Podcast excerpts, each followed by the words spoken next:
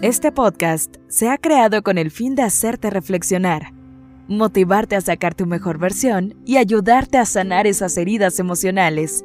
Aquí está el Shop de Vida con Fer Rodríguez. Si crees que la vida en familia que tienes ahora la tendrás para siempre, tal vez debas prestar atención a los días comunes. Esos que comienzan con cereal y terminan viendo películas. Entre ellos están los días en que los hijos jugaban con el perro, comían helado por los cachetes y se mecían en los columpios.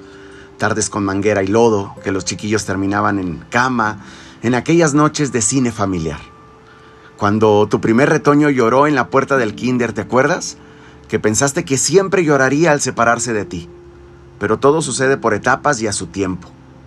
Entonces los problemas nos parecían enormes. Las alergias, el partido perdido, peces y hámster que morían uno tras otro. Pero en general, el mundo en que vivíamos y la familia que construimos hizo sentir que la infancia era sólida y duradera. Lo más bello de esa etapa fue mecerlos en el regazo oliendo a talco y a cabello recién lavado. El beso y la bendición antes de dormir.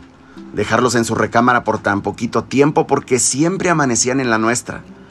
Te preocupaba que si no les leías un cuento antes de dormir, no los ibas a motivar a leer y te entristecías y discutían por el turno del juego como si fueran a pelear toda la vida por esto. Todas las etapas llegan a su fin. La pelota deja de volar por el jardín, los juegos de mesa se llenan de polvo. Es más, regalas la bañera de plástico y ahora esperas horas a que salgan de la regadera. La puerta de la recámara, que siempre estuvo abierta, de pronto un día se cierra.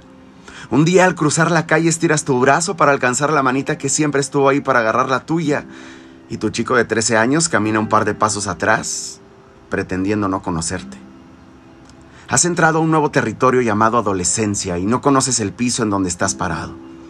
El hijo que cargaste y cuidaste se ha transformado en un sujeto jorobado sobre una computadora. Te preguntas si lo estás haciendo bien, pues ya no hay marcha atrás. Te preguntas si podrás sobrellevar el resto del día sin discutir y acabas agotada, recordando aquellos días que parecían eternos y se han esfumado. Las advertencias y consecuencias ya no funcionan. Las charlas de sobremesa ya no existen. Haces lo que puedes como puedes, llenando el refrigerador, siendo chofer, negocias los permisos, supervisas, asistes a citas de calificaciones, luego dejas de asistir a los partidos e ignoras la recámara que parece haber sido bombardeada. Te piden otra vez dinero, tratas de no hacer muchas preguntas, tratas de obtener todas las respuestas. Vuelves a llenar el refrigerador, te asomas por el balcón a ver la fiesta, aprendes a textear incluso con ellos, aprendes a rezar por ellos. Tus noches de sueño ahora son noches de alerta. Te haces experta en leer entre líneas, en interpretar miradas, en determinar olores. Te dice, ¿qué hubo, ma? ¿Qué onda, pa?